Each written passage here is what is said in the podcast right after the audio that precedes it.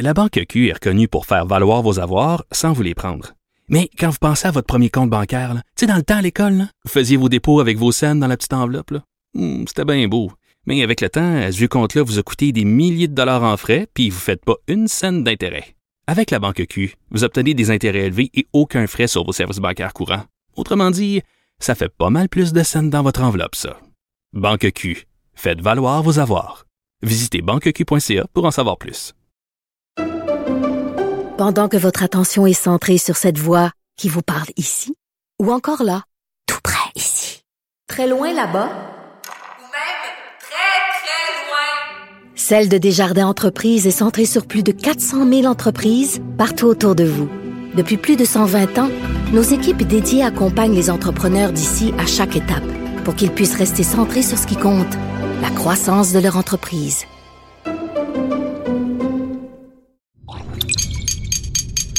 Cube Radio.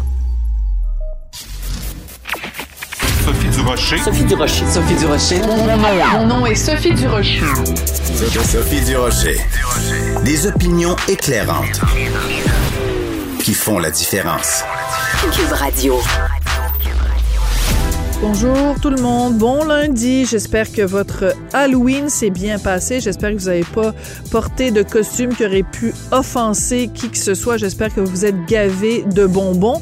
Et je me suis réveillée, moi, ce matin, lundi matin, euh, avec une gueule de bois. Non pas parce que j'avais trop bu hier soir, mais quand j'ai ouvert mon journal de Montréal, Journal de Québec, et que j'ai vu que le nouveau président d'Air Canada allait présenter mercredi euh, une conférence devant la Chambre de commerce de Montréal et que cette conférence euh, serait uniquement en anglais à Montréal, ville française, euh, métropole d'une province francophone, j'ai poussé non seulement un trait colérique, ben voyons donc, mais j'avais envie de parler à Michael Rousseau et de lui dire What you are doing is unacceptable. On n'a pas le choix de vous parler en anglais. Vous parlez même pas français. Ça fait depuis 2007 vous êtes à Montréal unacceptable. De la culture aux affaires publiques. Vous écoutez Sophie Durocher. Cube Radio. Au cours des dernières semaines, il y a eu plusieurs publicités gouvernementales, mais à partir de quel moment ça arrête d'être des publicités d'intérêt public et ça devient euh, des publicités de campagne électorale? C'est la question qu'on se pose aujourd'hui avec Pascal Bérubé, qui est député de Matane Matapédia pour le Parti québécois. Bonjour, Monsieur Bérubé. Bonjour, Madame Durocher. C'est un petit peu euh, étrange, les différentes euh, publicités euh, gouvernementales du gouvernement Legault. Est-ce que ce sont vraiment des publicités d'intérêt public? Je pense, par exemple, à leur publicité sur la langue française, qui est une belle langue qu'on doit célébrer. Est-ce que c'est une publicité pour le français ou c'est une publicité pour la CAQ? Parler d'intérêt public, je crois que c'est des publicités intéressées de la part du gouvernement. Le dernier exemple sur la langue est, Oui. est assez est assez fascinant. Vous savez que le projet de loi 96 euh, fera l'objet de débats tout l'automne. D'ailleurs, on, on commence euh, demain. Et arrive cette publicité où on reprend euh, des images de, de personnes euh, euh, iconiques de l'histoire du Québec, notamment René Lévesque, Gilles Villeneuve, une publicité le très bien montée et où euh, le gouvernement indique que pour lui, la langue, c'est important. Alors, on est à un an d'élection. C'est un exemple. Je pourrais parler du cours d'éthique et culture religieuse où euh, il y avait une publicité qu'on a fait jouer, profitant du fait qu'on était en direct sur les canaux de télévisés en, en continu de nouvelles. Alors, on voyait chacun des ministres ajouter pourquoi c'est important ce, ce cours. Et le, le gouvernement a un avantage très important depuis le début de la pandémie. On avait révélé durant l'année que quand on regarde la publicité gouvernementale depuis le début de la pandémie, donc depuis mars 2020, le gouvernement du Québec a dépensé davantage, tenez-vous bien, que toutes les autres provinces réunies, plus le gouvernement du Canada. C'est énorme. Alors, je me dis, je me dis, ça doit donner des résultats. Euh, réponse non, parce que le Québec a un très lourd bilan, non seulement de décès, mais de cas. Alors, ça profite à qui, cette publicité? Ben, D'abord aux firmes qui en bénéficient. C'est le cas de Cossette, entre autres. Et ces contrats ne sont pas accessibles ni à vous, ni à moi. Et c'est des millions de dollars par mois, mais vous n'en saurez rien parce que la pandémie justifie ce genre de mesures selon le gouvernement. Et si on dit que c'est trop, ben, on se fait dire, ben quoi, vous voulez pas informer les gens? Alors, c'est une, C'est une démarche très intéressée du gouvernement qui Mhm. a à sa disposition les moyens de l'État pour faire de la promotion qui lui sert bien. D'accord. Mais il y a beaucoup de choses dans ce que vous dites, euh, Monsieur Bérubé. Si vous permettez, on va les prendre euh, une par une.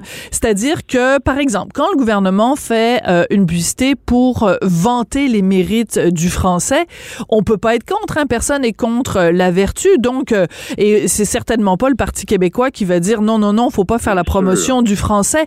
Donc, comment on fait quand on est dans l'opposition, Monsieur Bérubé, pour à la fois dire oui, c'est important de faire la promotion du français, mais en même temps, on veut pas que ça se transforme en regarder à quel point le gouvernement de la CAQ est formidable parce qu'on s'en vient avec un projet de loi sur le français. Elle, elle est où? Vous la tracez où, vous, la ligne? Parfois, c'est pas des publicités, c'est de s'associer avec des personnes qui sont ce qu'on appelle des tiers crédibles. Je vous ai parlé du cours d'éthique et culture religieuse. Si vous défendez une cause et vous appelez, par exemple, un expert ou un artiste en disant est-ce que vous êtes d'accord avec cette action? Bien sûr. Est-ce que vous accepteriez de venir le dire à la même tribune que nous? Bien sûr. Les gens sont bien intentionnés. Et ensuite, ils peuvent dire, bien, regardez qui nous appuie. Et le- l'exemple qui me vient en tête, c'est celui, effectivement, du cours d'éthique Oui. et culture religieuse. On invite Ingrid Falaise, on invite Pierre Curzi, puis on invite Danny Turcotte. Quelle image que ça donne, malgré l'intention de ces personnes? Mais regardez, ces trois personnes-là, puis la CAQ. C'est aussi clair que ça. Alors, moi, je le, je le regrette, mais le, le gouvernement a tellement de moyens et dispose de tellement de tribunes. Quand les gens nous disent on vous entend pas, ben, peut-être parce que chacune de nos interventions ne sont pas télédiffusées en direct sur les deux grands canaux de, de nouvelles continu. Oui, mais Monsieur Bérubé, moi, je, je re- prenons justement cet exemple-là, euh, la conférence de presse où on a annoncé donc l'abolition de ECR et le remplacement par un, un cours sur euh, la culture et la citoyenneté québécoise. Il y avait en effet Ingrid Falaise parce que dans le nouveau cours, on va parler de, de violence conjugale, de violence sexuelle. Il y avait Pierre Curzi parce que on va mettre l'accent sur la culture québécoise et il y avait Danny Turcotte parce qu'on va défendre les droits de la communauté LGBT dont font par- dont fait partie Danny Turcotte. Moi, je ne pense pas comme vous que euh, la présence de Danny Turcotte fait en sorte que on va sortir de la conférence de presse en disant Danny Turcotte euh, va voter à la euh, va voter CAC aux prochaines élections. Il appuie une cause. À ce moment-là, si si on suit vos critères, Monsieur Bérubé, il y a plus un artiste, il y a plus une personnalité publique qui va jamais s'associer avec aucune mesure gouvernementale selon vos critères. Non, c'est pas. C'est pas ça, c'est l'impression euh, que, que ça donne. C'est une certaine instrumentalisation douce et les artistes sont bien intentionnés, mais le gouvernement sait très bien ce qu'il fait. Le gouvernement. euh, Oui, êtes-vous en train de me dire. Monsieur Bérubé, êtes-vous en train de me dire que le PQ a jamais demandé à des artistes de venir appuyer différentes causes qu'ils défendaient? Euh, dans des conférences de presse, j'ai pas de souvenir de ça, mais si vous en avez, ça me fera plaisir d'en prendre acte. Mais je vais vous donner un autre Je vais en parler à mon recherchiste, on va faire des recherches là-dessus. Mais J'ai pas peur. mais est-ce qu'il n'y a pas une petite pointe, juste Ouais. deux secondes, euh, avant que vous continuiez, est-ce qu'il n'y a pas une petite pointe de jalousie? Je m'explique. Euh, pourrais traditionnellement, suite, non. traditionnellement, le PQ a toujours, le Parti québécois a toujours été associé à la culture. Les artistes québécois, traditionnellement, ont toujours été péquistes. Et là, peut-être que ça vous fait une petite pointe, ça vous égratigne le cœur de voir justement quelqu'un comme Pierre Curzi, qui en plus est un ancien, euh, est un ancien péquiste, euh, euh, s'associer avec la CAQ. C'est peut-être ça qui vous chicote. Non, ben, je les ai déjà répondu non, mais j'ai un autre exemple à vous donner. Allez-y. Encore plus intéressé de la part du gouvernement. Durant la pandémie, le premier ministre a été accompagné de deux personnalités jeunesse très populaires. Deux influenceurs qui sont venus passer un message pour les jeunes. Oui. Ce qu'on découvre plus tard, c'est qu'ils ont été payés 15 000 chacun pour Oui, ça. Sarah-Jeanne Labrosse et euh, je me souviens plus du deuxième, peut-être que vous vous en souvenez, mais Donc, Oui, euh, Pierre-Luc ne c'est vrai. Pas. Alors, je, veux dire, je, je ne, je ne plains pas, je me plains pas des artistes, mais le gouvernement a tellement de moyens par la publicité, par ses tribunes. Il sait très bien ce qu'il fait. Il sait qu'il est à un an des élections. Il utilise tous ses moyens. Ce que je dis, c'est qu'on n'est pas à, à armes égales et que oui, le gouvernement fait beaucoup de politique avec la pandémie depuis le début. S'il faut briser ce tabou, ce sera moi qui le fera. On l'instrumentalise à bien des égards. Souvent, la pandémie, euh, à des fins politiques. Et euh, ça, il y y a plein d'exemples qui tendent à le démontrer. Oui. Euh, revenons euh, sur euh, ce que vous avez dit à propos de Pierre-Luc Funk et Sarah-Jeanne Labrosse. Ça m'avait échappé, cette affaire-là, du, du 15 000 dollars.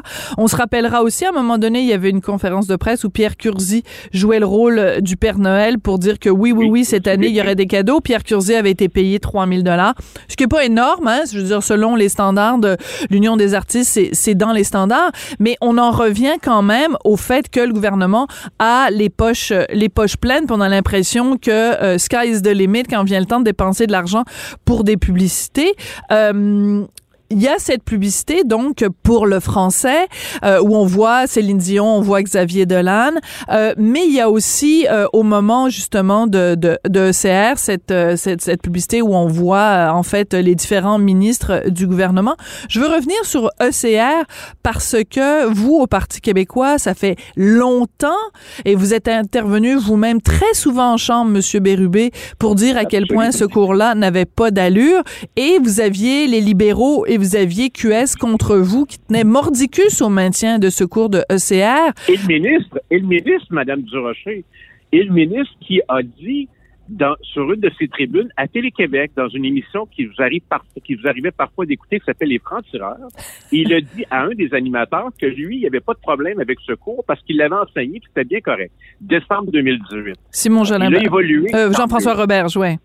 Jean-François Robert Jouin. Alors, tant mieux, c'est peut-être moi qui aurais dû inviter sur la tribune pour me remercier d'avoir été persistant et d'inviter à avoir changé sa position, mais euh, c'était ça s'imposait. Et puis maintenant, ben, tant mieux si le gouvernement cheminait. Oui, mais il reste que quand on a annoncé l'abolition de ce cours de ECR, d'éthique et de culture religieuse, on vous a pas donné beaucoup de crédit, hein, le Parti québécois. On aurait dû normalement dire euh, non, mais c'est vrai. Moi, je trouve que je regarde ça même de d'un point de vue tout à fait non partisan. Il reste quand même que quand il y a des euh, des députés qui sont levés constamment en chambre pour demander quelque chose et que le gouvernement le fait, je pense que la moindre des choses, c'est quand même de le reconnaître. Et dans l'espace public, ça n'a pas été beaucoup souligné à quel point euh, le Parti québécois s'est battu pendant des années pour demander justement l'abolition de ce cours-là. L'opposition est faite de plein d'ingratitudes quotidiennes. Hier, je me faisais la remarque que la professeure Nadia El Mabrouk, qui a beaucoup intervenu, qui est beaucoup intervenu là-dessus, est une des seules personnes qui l'a souligné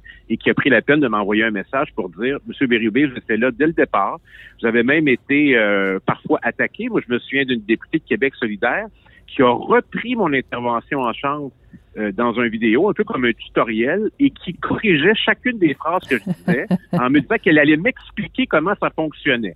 Alors, j'imagine que le cours actuel, que je trouve très bien dans ses fondements, la nouvelle mouture, va plaire aussi à ses concitoyens de, de Rouen-Noranda et du Témiscamingue. Oui. Alors, euh, on, on, quand un homme fait ça, euh, prend le temps d'expliquer quelque chose euh, en s'adressant à son interlocuteur comme s'il avait huit ans d'âge mental, on appelle ça du mansplaining. Quand c'est une femme, et a fortiori une femme députée de Québec solidaire, on dit rien, tout le monde trouve ça, enfin tout le monde, les bien-pensants trouvent ça formidable les, les, chiffres euh, sont, sont quand même assez effarants. Vous nous l'avez dit, là, en, depuis le début de la pandémie, le gouvernement de la CAQ a dépensé plus que euh, toutes les provinces, plus le fédéral. Euh, vous nous avez dit au tout début que ces contrats-là n'étaient pas accessibles. Donc, vous dénoncez quoi? Manque de transparence de la part du gouvernement Legault dans l'octroi de ces contrats publicitaires? On veut voir les contrats, on veut qu'ils soient justifiés. Ça implique quoi? Quels sont les objectifs qui sont poursuivis euh, avec cette communication? Parce qu'il y, a, une, intention initiale et des objectifs qu'on veut atteindre. Euh, ça va nous mener jusqu'à la campagne électorale, ces publicités. Où est la ligne? Qu'est-ce qui s'apparente à de la publicité partisane payée avec des fonds publics? Qu'est-ce qui est vraiment d'utilité publique? Utilité publique, par exemple, c'est une page dans un hebdo euh, local d'une région qui, qui rappelle les mesures sanitaires, par exemple ça, personne ne va contester ça. Mais quand c'est la mise en marché du gouvernement, par exemple, le, gouvernement décide de faire euh, un discours inaugural, et puis là, il y a une publicité, puis là, il y a une vidéo, puis là, il y a toutes sortes d'éléments qui se rattachent à ça. Je veux dire, c'est pas nécessaire. Même pour le budget, euh, moi, je, me demande tout le temps pourquoi on fait tant de publicité là-dessus. Je veux dire, les, les, gens vont, vont les connaître, les mesures, quand elles seront appliquées.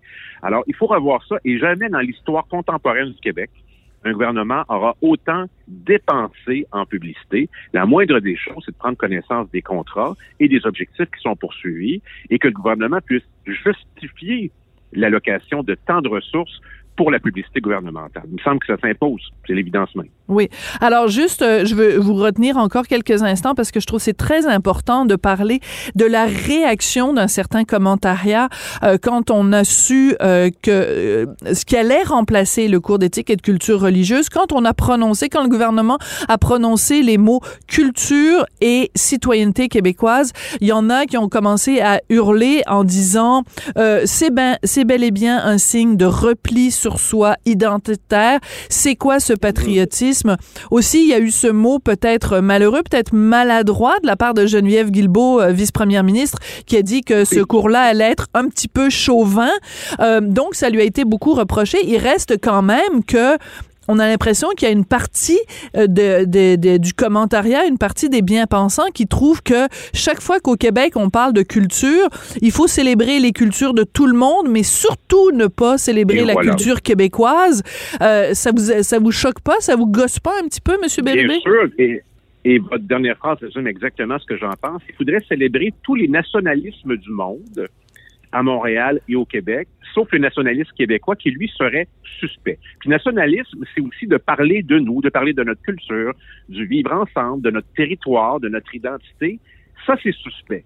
Mais on pourrait participer à n'importe quel défilé, célébration d'indépendance nationale d'une des nations du monde au Québec, et ça, ça serait salué par une grande partie de, leaders qui, eux, s'accommodent bien du multiculturalisme. Alors, c'est deux poids, deux mesures.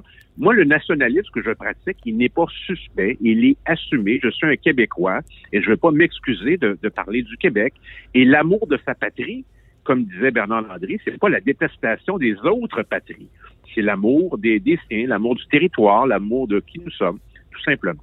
Est-ce que vous avez lu en fin de semaine dans la presse, euh, on a fait une entrevue, les journalistes de la presse ont fait une entrevue avec euh, six personnes qui sont euh, donc soit des gens qui enseignent le, le cours d'éthique et de culture religieuse, soit des gens qui sont des étudiants, donc qui vont, de, qui suivent une formation pour devenir prof d'éthique et de culture religieuse. Les six sont évidemment en faveur du cours et tout à fait contre euh, le nouveau euh, cours euh, de, de, de, culture et de citoyenneté québécoise. Et il y a une professeure de l'UCAM qui est interviewée dans ce texte-là et elle dit que quand le gouvernement a annoncé ce que ça allait être, elle, elle et ses collègues sont partis à rire et ont ironisé en disant j'imagine qu'on va nous demander de commencer le cours en faisant jouer la complainte du phoque en Alaska.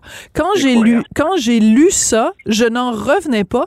C'est comme si en France, on dit, un professeur disait, ben voyons donc, c'est comme si on allait nous demander, enfin en Belgique, euh, c'est comme si on allait nous demander de faire jouer Ne me quitte pas de Jacques Brel. Ben oui, on célèbre notre culture. C'est une des plus belles chansons de toute la culture québécoise, cette chanson de Beau Dommage, merveilleusement reprise par Félix Leclerc. Mais dans la bouche de ce prof de l'UCAM, c'était comme du mépris, comme si célébrer notre culture, ça faisait de nous des gens euh, ignares et pecnos. Ça vous a pas choqué? Je sais pas si vous avez lu cette entrevue-là. Oui? Oui, bien sûr, bien sûr que ça me choque et ça existe dans des universités, ce genre de discours. Ça existe sur certaines tribunes médiatiques, ça existe dans, dans bien des milieux. Il y a des conséquences pour le Québec à ne pas avoir choisi son indépendance en 95. Alors, le rouleau compresseur, euh, du multiculturalisme, de l'effacement de la culture québécoise, ben il s'opère. Alors, soit qu'on l'accepte, soit qu'on résiste. Vous avez compris, je suis du deuxième camp. Et euh, ce, genre de propos-là, même sur le français, quand les gens nous disent, ben, c'est l'anglais qui est la langue universelle, puis parfois même on me dit, euh, ça va loin, là. Le français est une langue coloniale. Et la personne qui me le dit sur Twitter le dit en anglais, comme si c'était pas une langue coloniale si on poursuivait la, même, la même réflexion. Je veux dire, c'est fou raide. Alors, euh, il faut résister, et moi, je suis un de ces résistants. Une dernière question, Pascal Bérubé. Le président d'Air Canada, mercredi, va faire une conférence, sa première euh, conférence euh, publique devant la Chambre de commerce de Montréal, en anglais seulement, in English only. Votre réaction? Ben, une belle continuité. Air Canada est une entreprise qui se sera démarquée au cours des années comme mauvais citoyen corporatiste, comme étant totalement étranger aux sensibilités québécoises. Euh, c'est la poursuite de, de l'œuvre. Moi, je suis pas surpris. Euh, je veux dire, il y, a des conséquences à vivre dans ce pays si on veut euh, préserver la culture québécoise. Et je le dis encore une fois, hier c'était l'anniversaire, triste anniversaire du référendum de 95. Avant hier, en fait, le 30 octobre, Je pense à ça à chaque fois. Il y a un coût à payer et on nous le fait payer chaque jour en disant, ben, prenez votre trou, on a gagné, puis le, le Canada va se définir malgré vous. Et euh, c'est ce que ça donne. Alors, euh, il faut résister. Oui, alors votre chef, euh, Paul Saint-Pierre, Paul Mondon, en a sorti une bonne quand même. Il a mis une photo de ses enfants déguisés pour euh, l'Halloween en disant Dans un Québec indépendant, les bonbons auraient bien meilleur goût. Je sais pas si vous êtes d'accord euh, avec lui, mais en tout cas, il a fait preuve d'une belle autodérision. Il ne manque pas d'humour. Il est, euh, il, il gagne à être connu parce qu'on on, on rit beaucoup ensemble euh, lorsqu'on qu'on échange. Et puis, euh, voilà. Il gagne beaucoup à être connu. Il est, il est très vif. Il a un humour fin, mais surtout très engagé et volontariste. Et j'ai beaucoup de respect pour ça. D'accord. Merci beaucoup, Pascal Bérubé, député de Matane-Matapédia pour le Parti québécois. Bonne journée. Merci, Madame Durocher. Au revoir. La Banque Q est reconnue pour faire valoir vos avoirs sans vous les prendre. Mais quand vous pensez à votre premier compte bancaire, tu sais, dans le temps à l'école, vous faisiez vos dépôts avec vos scènes dans la petite enveloppe. là. Hmm, C'était bien beau. Mais avec le temps, à ce compte-là vous a coûté des milliers de dollars en frais, puis vous ne faites pas une scène d'intérêt. Avec la Banque Q, vous obtenez des intérêts élevés et aucun frais sur vos services bancaires courants. Autrement dit, ça fait pas mal plus de scènes dans votre enveloppe, ça. Banque Q. Faites valoir vos avoirs. Visitez banqueq.ca pour en savoir plus. Pendant que votre attention est centrée sur cette voix qui vous parle ici, ou encore là, tout près ici, très loin là-bas, Ou même très, très loin. Celle de Desjardins Entreprises est centrée sur plus de 400 000 entreprises partout autour de vous. Depuis plus de 120 ans, nos équipes dédiées accompagnent les entrepreneurs d'ici à chaque étape pour qu'ils puissent rester centrés sur ce qui compte, la croissance de leur entreprise. Sophie Durocher. Une femme distinguée qui distingue le vrai du faux. Vous écoutez Sophie Durocher. Cube Radio. Les rencontres de l'heure. Marie-Claude Barrette et Sophie Durocher. La rencontre Barrette du Rocher. Alors évidemment, cette décision de la Cour suprême euh, vendredi dernier qui donnait raison à Mike Ward dans le conflit qui l'oppose euh, au jeune Jérémy Gabriel, euh, ben ça a fait l'effet d'un coup de tonnerre dans le milieu juridique, dans le milieu de l'humour, dans le milieu des communications en général. On va en parler avec Marie-Claude Barrette. Bonjour Marie-Claude. Bonjour Sophie. Euh, tout à fait. Moi, j'étais sur euh, le plateau de mon émission euh, vendredi. On enregistrait, puis à un moment donné, il y a eu une pause et euh, quelqu'un nous, euh, nous a fait part de, de, de ce jugement. Et le réflexe de l'ensemble de l'équipe, ça a été d'applaudir, mais sans parler. C'était c'était vraiment un moment particulier. Hmm. C'était Intéressant. C'était il y avait euh, Guillaume Dulude qui était avec moi sur le plateau et j'avais aussi moi j'ai des gens autour de moi qui ont étudié à l'école nationale de l'humour et il, s'est passé quelque chose, il y avait vraiment comme on dirait que c'était presque un recueillement de dire OK, le, le, le droit de parole euh, va se poursuivre parce qu'on est dans un air où le droit de parole est, est très limité, on a l'impression qu'on qu'on veut trop aseptiser. Donc j'ai comme l'impression Sophie que ça fait dix ans que ça traîne toute, toute, toute cette histoire-là de Mike Ward versus le petit Jérémy. Hein. Il faut se rappeler qu'il avait 13 ans. À l'époque, le petit Jérémy, il en a euh, presque 24 maintenant. Euh, il y a 10 ans, je me demande si, par exemple, Mike Ward avait eu gain de cause il y a 10 ans versus aujourd'hui, en 2021, quelle aurait été la différence? Hmm. J'ai l'impression que ce jugement-là est beaucoup plus fort présentement dans ce qu'on est en train de vivre. Oui, c'est-à-dire que le message que ça envoie, c'est Bien sûr, il doit, ça doit être encadré, la liberté d'expression, mais ça vient renforcer l'idée que c'est quelque chose de fondamental. Et euh, je lisais euh, en fin de semaine euh, des, des, des, des, des moments, des paragraphes clés du jugement, et à un moment donné, les juges majoritaires euh, disent le droit de ne pas être offensé, ça n'existe pas en démocratie, ça ça peut pas exister. Donc c'est sûr qu'on aimerait ça, que les humoristes montent sur scène, fassent des blagues et que ça fasse jamais de la peine à quelqu'un, qu'il n'y ait jamais personne qui se sente attaqué par les blagues, mais c'est impossible, ça ça peut pas exister ce droit-là parce que sinon le risque qu'on l'encourt, c'est qu'il n'y a plus un humoriste qui va monter sur scène. Puis sais-tu quoi, Marie-Claude, même? Il n'y a plus un chroniqueur qui va écrire des chroniques si ce droit de ne pas être offensé-là existe. Donc, ça a des répercussions pas juste dans le milieu de l'humour. Ben, je dois t'avouer quand même que quand c'est arrivé, euh, quand euh, le, petit Jérémy s'est plaint la première fois quand il était accompagné de sa mère, Euh, moi, j'étais pas vraiment du bord de Mike Ward. J'étais, euh, j'étais vraiment du bord de, mais comment on peut s'attaquer à un enfant, comment on peut s'attaquer à l'handicap d'un enfant, comment on peut parler de la mort d'un enfant? Moi, j'en étais là euh, à ce moment-là. J'étais pas du tout euh, au niveau, on dirait, de la liberté de parole. J'étais vraiment dans une autre émotion. Et au fil du temps, euh, plus que ce, plus que les recours de Mike Ward avançaient euh, pour faire reconnaître euh, qu'il avait en fait faire reconnaître que ce n'était pas pour offenser, mais c'était de l'humour dans un contexte précis. Euh, j'ai compris et j'ai compris aussi à quel point le droit de parole quand on est euh, sur une scène, quand on fait un spectacle, quand on a un public qui vient nous voir et on va se dire lui c'est de l'humour noir, peut-être Mhm. qu'on n'aime pas l'humour noir, si on l'aime pas, on va pas le voir, c'est pas puis lui-même il le dit, tu sais, venez pas me Oui, voir. oui, dans sa vidéo. Parce qu'il a, refusé les entrevues, mais il a fait une vidéo où il explique clairement je fais de l'humour bête et méchant. Donc, euh, c'est pas comme s'il se promenait dans les rues puis qu'il faisait un discours public. Il faut que tu payes pour aller voir ces spectacles. Donc, normalement, tu es censé un peu savoir quel genre d'humour il fait. Mais Et, et- et je pense que c'est pour ça qu'il dit, écoutez, je, je, je suis euh, soula- je suis pas heureux, mais plus soulagé euh, d'avoir gagné en Cour suprême. Hein, il s'est rendu dans, à la plus haute instance avec l'avocat Julius Gray. Mais j'aimais ce ton-là de dire je suis soulagé parce que dans le fond, tu sais, ce qu'il dit, c'est si j'avais perdu, c'est comme si j'avais fait perdre aussi les autres humoristes. Il y avait l'impression, tu sais, il y avait une pression sur les épaules de dire c'est pas vrai que je vais faire tout ça et finalement ensemble on va perdre quelque chose. Alors c'est important ce qu'il dit.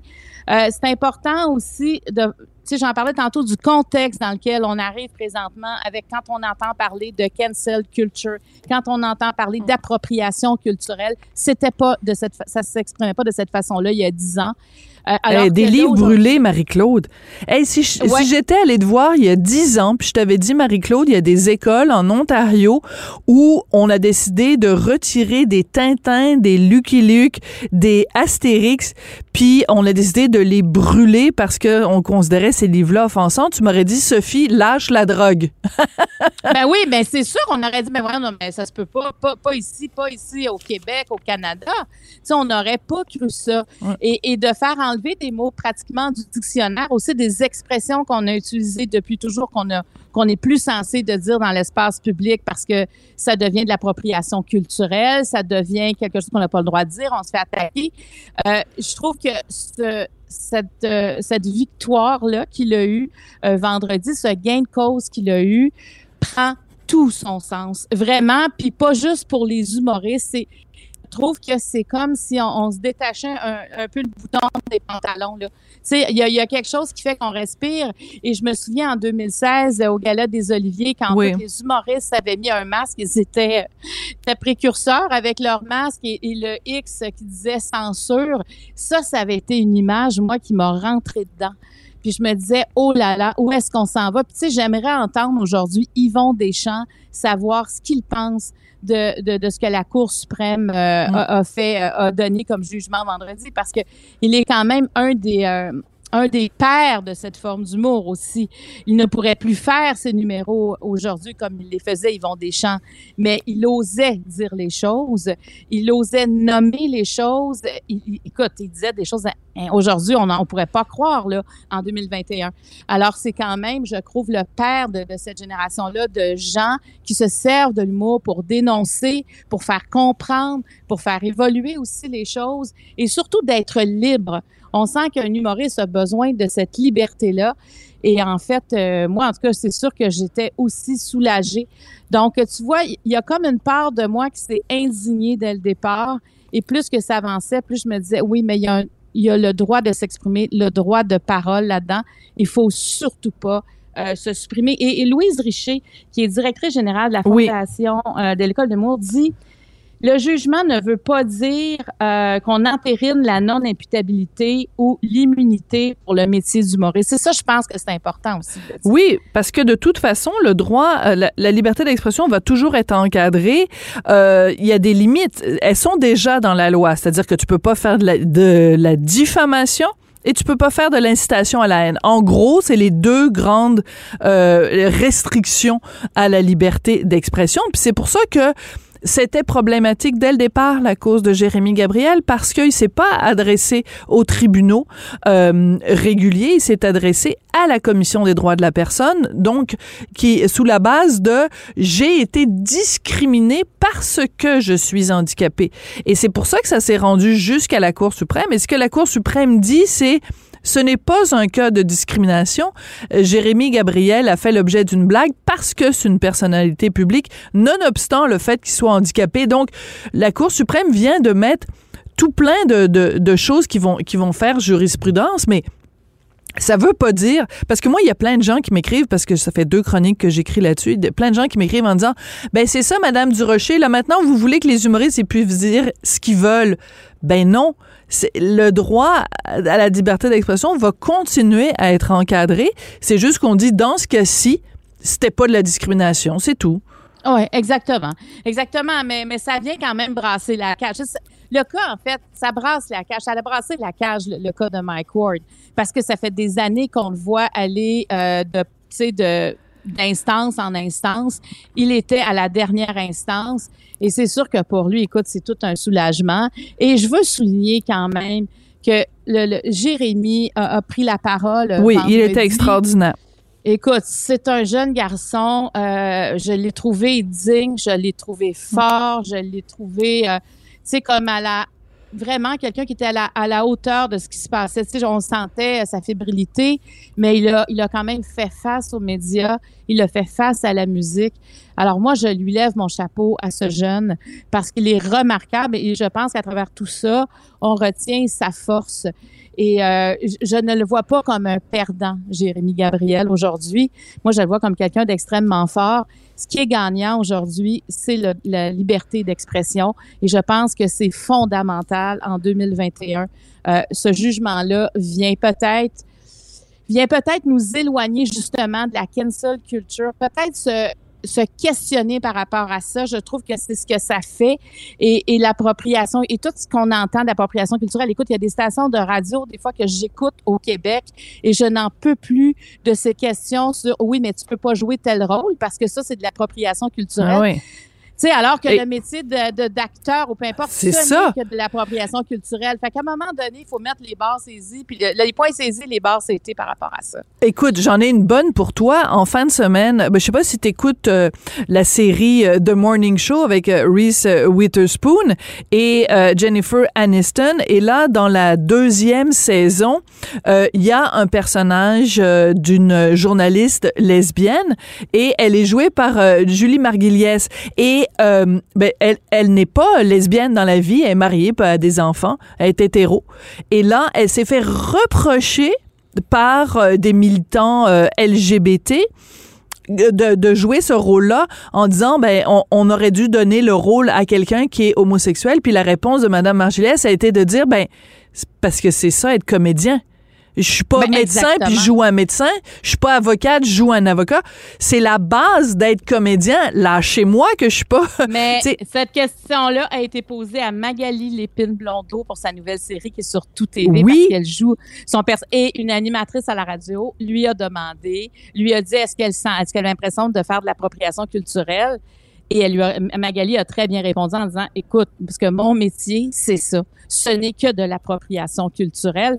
Et moi, j'ai salué Magali, je lui ai répondu, parce que je me dis, là, ça va faire. Et même aux États-Unis, on a, on a posé cette question-là à un acteur. Malheureusement, là, je m'en souviens plus du nom de l'acteur. Et c'est tout ce qu'il a répondu. Il a dit, mais qu'est-ce que vous en savez? Peut-être que je suis homosexuel. Et cette réponse-là de qu'est-ce que vous en savez, ben oui. je trouvais que, garde, puis en même temps, il faut arrêter cette dérive. Pour moi, c'est une, chasse aux sorcières. C'est ridicule. Mais tu as tout à fait raison. Ah, ben, je suis contente que tu me racontes cette anecdote-là à propos de, de Magali, parce que je ne l'avais pas entendue. Ça va faire euh, partie de, de, ma liste des questions nounounes qu'on pose, euh, qu'on pose aux ben artistes. Écoute, euh, y a, on, on, on, soulignait hier, évidemment, ça fait un an de l'attaque horrible de l'Halloween à Québec, donc qui a fait deux victimes. Et euh, donc, il y a deux personnes qui sont mortes, mais il y en a plusieurs qui ont été blessées par euh, l'attaquant avec le, le, sabre japonais. Et euh, dans Le Devoir, il y, a quelques, il y a quelques jours, on faisait une entrevue avec une des personnes qui a été blessée. Cette personne-là est un musicien. Donc, il a été blessé. L'attaquant lui a euh, vraiment lacéré le dos avec son sabre japonais. Le musicien a décidé de faire un, un, un spectacle, un concert, il est compositeur de musique, et d'utiliser dans son, dans son spectacle le fameux sabre japonais, le kanata. Et la journaliste du Devoir lui demande, mais vous êtes pas japonais, vous? Et vous trouvez pas que c'est de l'appropriation culturelle? Hey, le gars, il s'est fait lacérer. Il passait des. Il y a eu je sais pas combien d'opérations à l'hôpital pour ça. Et la journaliste lui dit Oui, mais qu'en est-il de l'appropriation culturelle, Marie-Claude? J'étais découragée. Non, mais, mais ça se peut pas. Tu sais, je veux dire, ça se peut pas. Comment ça se fait que cette question-là se ramasse à l'écrit? Il devrait avoir quelqu'un qui dit non, non, non, ça ne passe pas dans notre journal. C'est absolument ridicule. Alors, parce que pourquoi l'assassin, lui, avait le droit de l'utiliser? Je veux dire, tout ça devient absolument ridicule au lieu d'avoir de l'empathie, de la sympathie, de la reconnaissance, de l'admiration vers ce musicien, écoute, qui un an plus tard se relève de ça, parce que ce musicien-là a eu un gros choc post-traumatique aussi, puis il a, il a, fait beaucoup de vidéos sur Facebook, il essaie de s'en sortir de beaucoup de manières. J'ai beaucoup d'admiration pour ce jeune homme-là. Et non, non, mais, on ne, on ne peut pas endurer ce genre de questions-là. Puis si on se fait poser ça en entrevue, on ne peut pas accepter de répondre à ça avec politesse parce que ça manque de pertinence, ça manque de jugement. Et dans quel monde ces gens-là vivent, Sophie? Mais dans quel monde ils vivent? C'est, à quel moment la dérive est arrivée, à quel moment on a, on a, on a mis ce mot-là dans nos bouches, appropriation culturelle, puis on lui donne un sens? Si on veut apprendre à vivre ensemble, ben c'est bien en passant par l'appropriation culturelle. Ben c'est de cette façon-là. Toute notre nourriture, c'est ça. Tout ce Ben, qu'on mange, c'est ça. No, no, la façon Ben dont oui. on s'habille, la façon dont on vit. Je veux dire, euh, tout tout ce qui fait justement le vivre ensemble. Je regarde une société comme comme le Québec là, je veux dire ce n'est que ça le mélange des cultures, l'histoire de la musique, ça n'est que ça. C'est complètement euh, délirant. Ben écoute, euh, on a fait un beau tour d'horizon. T'avais un deuxième sujet, on va garder ça pour demain. On garde ça pour ben oui. Ah, puis c'est trop intéressant. Ah, ben, Merci. bonne, bonne journée. Bye Merci, bye. à demain Marie-Claude. À demain. La Banque Q est reconnue pour faire valoir vos avoirs sans vous les prendre. Mais quand vous pensez à votre premier compte bancaire, tu sais, dans le temps à l'école, vous faisiez vos dépôts avec vos scènes dans la petite enveloppe. Hmm, c'était bien beau. Mais avec le temps, ce vieux compte-là vous a coûté des milliers de dollars en frais, puis vous ne faites pas une scène d'intérêt. Avec la Banque Q, vous obtenez des intérêts élevés et aucun frais sur vos services bancaires courants. Autrement dit, ça fait pas mal plus de scènes dans votre enveloppe, ça. Banque Q, faites valoir vos avoirs. Visitez banqueq.ca pour en savoir plus. Pendant que votre attention est centrée sur vos urgences du matin, vos réunions d'affaires du midi, votre retour à la maison ou votre emploi du soir, celle de Desjardins Entreprises est centrée sur plus de 400 000 entreprises à toute heure du jour. Grâce à notre connaissance des secteurs d'activité et à notre accompagnement spécialisé, nous aidons les entrepreneurs à relever chaque défi pour qu'ils puissent rester centrés sur ce qui compte, le développement de leur entreprise. Avertissement. Cette émission peut provoquer des débats et des prises de position pas comme les autres. Écoutez Sophie Durocher. On apprenait vendredi que les États-Unis donnent le feu vert pour la vaccination des enfants de 5 à 11 ans avec le vaccin euh, Pfizer. Est-ce que ça veut dire que ça s'en vient au Canada? Et si oui, est-ce qu'il risque pas d'y avoir encore un débat? Parce qu'il y a des parents euh, qui, euh, de façon légitime, bien sûr, ont des questions à savoir est-ce que je devrais euh, faire vacciner mes enfants? On va parler de tout ça avec euh, Dr. Olivier Drouin. Il est pédiatre à Sainte-Justine et il est aussi clinicien chercheur à l'École de santé publique et spécialiste en sciences comportementales. Bonjour, docteur Drouin. Bonjour. C'est toujours essoufflant de donner tous vos titres, mais c'est important de les mentionner tous et chacun. Docteur Drouin, euh, disons qu'il y a quelqu'un qui nous écoute euh, en ce moment, un papa, une maman, euh, qui dit, moi, jamais, jamais, je vais faire vacciner mes enfants de moins de 12 ans. Le meilleur argument pour les convaincre, ce serait quoi, docteur Drouin? Euh, le meilleur argument, c'est probablement, ben, ces personnes-là seront probablement pas convaincues, mais je pense que la population générale devrait être convaincue que le processus de Santé Canada est très rigoureux. Euh, donc, euh, il y a une raison pour laquelle ça prend du temps à prouver des, des vaccins. il y a une surveillance après la mise en marché aussi. c'est le même vaccin qu'on a utilisé pour les adultes, pour les ados. puis, donc, du côté sécurité, j'aurais pas d'inquiétude.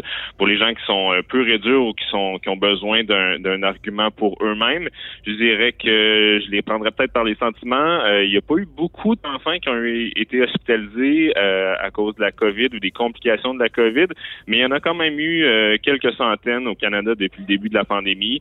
C'est des enfants qui parfois ont, seulement de guillemets eu besoin d'être hospitalisés. Il y en a qui ont eu besoin d'aller aux soins intensifs, qui ont eu des complications.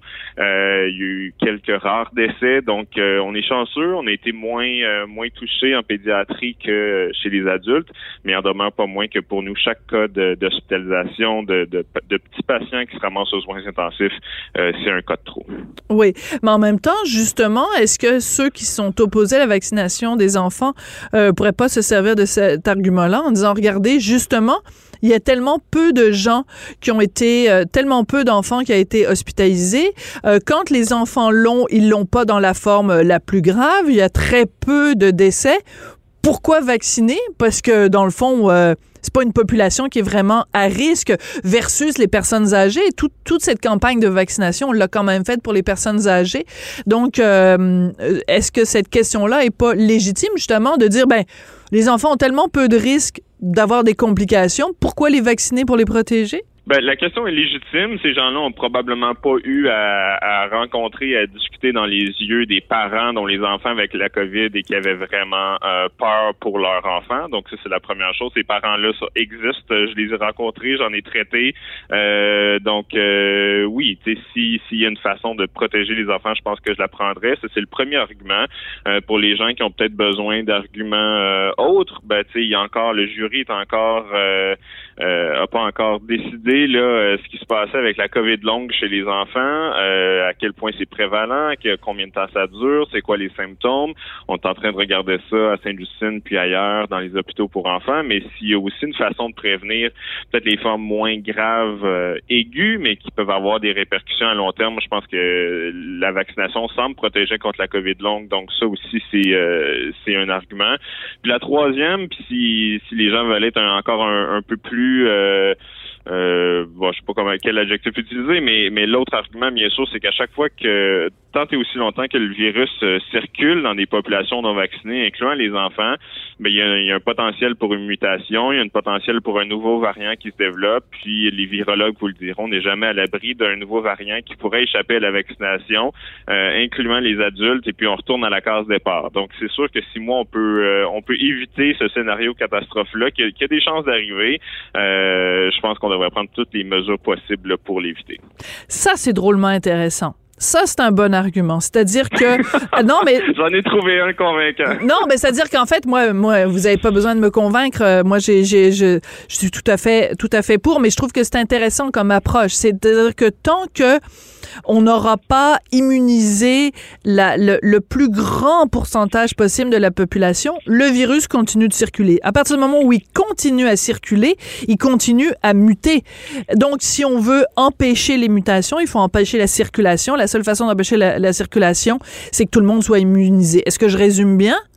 Tout à fait. Puis euh, effectivement, présentement, on a été on été chanceux en guillemets, le variant Delta était plus euh, virulent, mais euh, il y en a même pas moins que la, la vaccination protège bien, mais il y a un monde où on a un nouveau variant, puis choisissez votre lettre euh, grecque préférée, euh, le, lambda. le, oui voilà, alors le variant lambda deviendrait euh, pourrait échapper à la vaccination. Alors tous ceux qui sont fait vacciner jusqu'à maintenant retomberaient à être à risque, puis on se retrouve au scénario du mois de mars à avril 2020.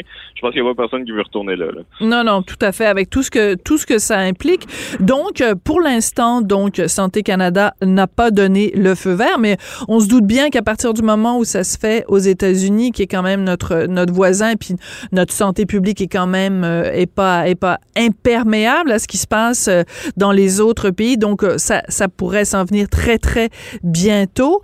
Est-ce que le fait que le, le Canada ne l'ait pas encore approuvé au moment où on se parle, c'est par excès de prudence ou c'est simplement que ça prend juste plus de temps euh, pour les autorités canadiennes que ça le prend pour euh, les autorités américaines, d'après vous? Ouais, ben probablement euh, un, un, mix là, mais euh, oui, ça prend peut-être un petit peu plus de temps. Probablement que euh, Pfizer a déposé quelques jours avant aux États-Unis parce que c'est un plus gros marché. ça n'a pas été encore approuvé du côté de l'Europe non plus. Donc oui, je pense que comme vous l'avez dit, c'est une question de, de semaines. on s'attend à ce que Santé Canada l'approuve d'ici la fin du mois de novembre. on parle de quelques une ou deux semaines de différence, plus probablement là. Donc oui, c'est plus des questions logistiques que vraiment. Euh, puis, nos experts, oui, écoutent ce qui se passe au sud de la frontière, mais prennent aussi la peine de regarder eux-mêmes euh, l'évidence fournie par euh, par la compagnie. On fait pas juste approuver tout ce qui a été approuvé aux États-Unis. Donc, il y a un autre niveau de, sécurité de ce côté-là. Mais oui, je pense que c'est seulement une question de une question de temps avant que ça soit approuvé ici aussi. On est dans 2021. Les médias sociaux sont des incontournables. Il y a tout un mouvement dans le milieu de la santé, des spécialistes, des, des médecins, mais aussi bon des, euh, des, des, des, immunologues, des, des vraiment des infectiologues, des sortes de spécialistes qui disent je m'appelle euh, euh, Michel Tremblay, je suis médecin et je vais faire vacciner mon enfant parce que j'ai confiance dans ce vaccin-là. Qu'est-ce que vous pensez de ce mouvement-là sur les médias sociaux? Est-ce que vous vous allez faire la même chose? Euh, Est-ce que je vais faire la même chose? J'ai pas décidé encore. Je pense que du point de vue, vous m'avez euh, présenté comme une personne qui a une expertise en sciences comportementales. C'est ça, c'est euh, pour vos auditeurs, c'est comment on, on, prend des décisions euh, de façon rationnelle et peut-être moins rationnelle. On aimerait penser que que, que, le fardeau de la preuve que, que d'avoir Santé Canada, d'avoir tous ces gens-là, d'avoir toute l'expérience avec les vaccins, ça serait suffisant pour convaincre. Mais on sait que euh, le côté personnel, le côté euh, l'histoire, le, la connexion un à un avec l'être humain est très très forte.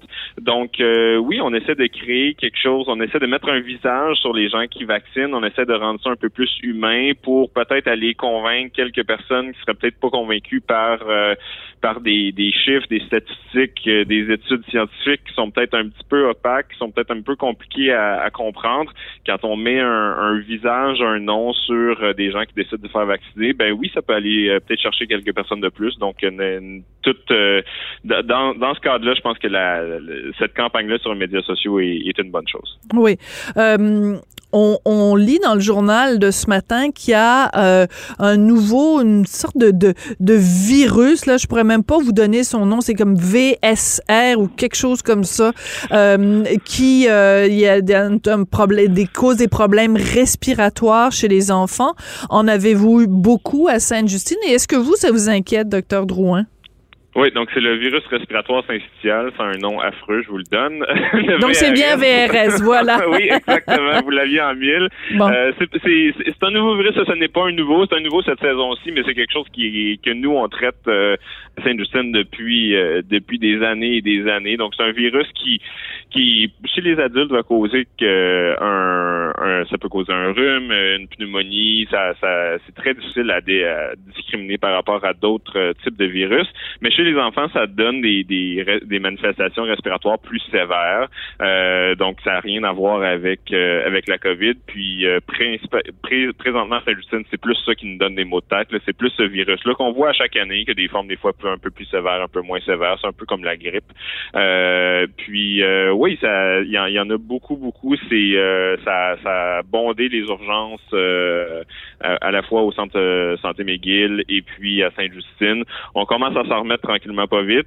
Euh, mais je pense que c'est un bon rappel que euh, quand on parle de se laver les mains, d'éviter les gens qui sont malades, c'est valide pour la COVID, mais ça aide aussi à protéger contre les autres virus respiratoires qui eux sont pas euh, sont pas partis puis sont ici pour rester malheureusement. D'accord. Donc vous nous dites que en ce moment, vous à Sainte-Justine, vous êtes plus inquiété par le VRS que par euh, la COVID, étant donné qu'il y a tant de gens qui sont vaccinés?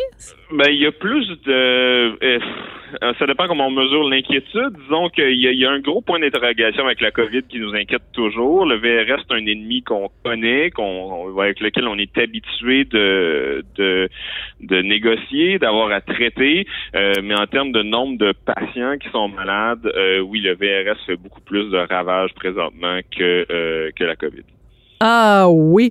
Donc, parce que vous dites, euh, ça dépend comment on définit l'inquiétude. Vous parlez ici à une maman qui est toujours inquiète puis qui est un tout petit peu euh, hypochondriaque. Fait que je sais pas, là, euh, mon, mon, mon, mon degré d'inquiétude versus le vôtre qui, est- qui pataugeait là-dedans à longueur de journée.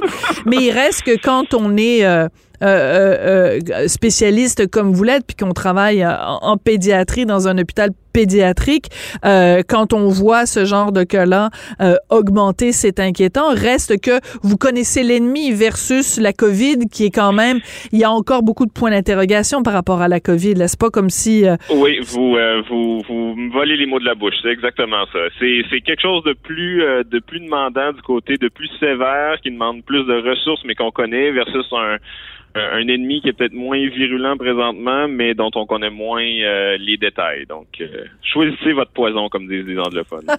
Oui, choose your poison.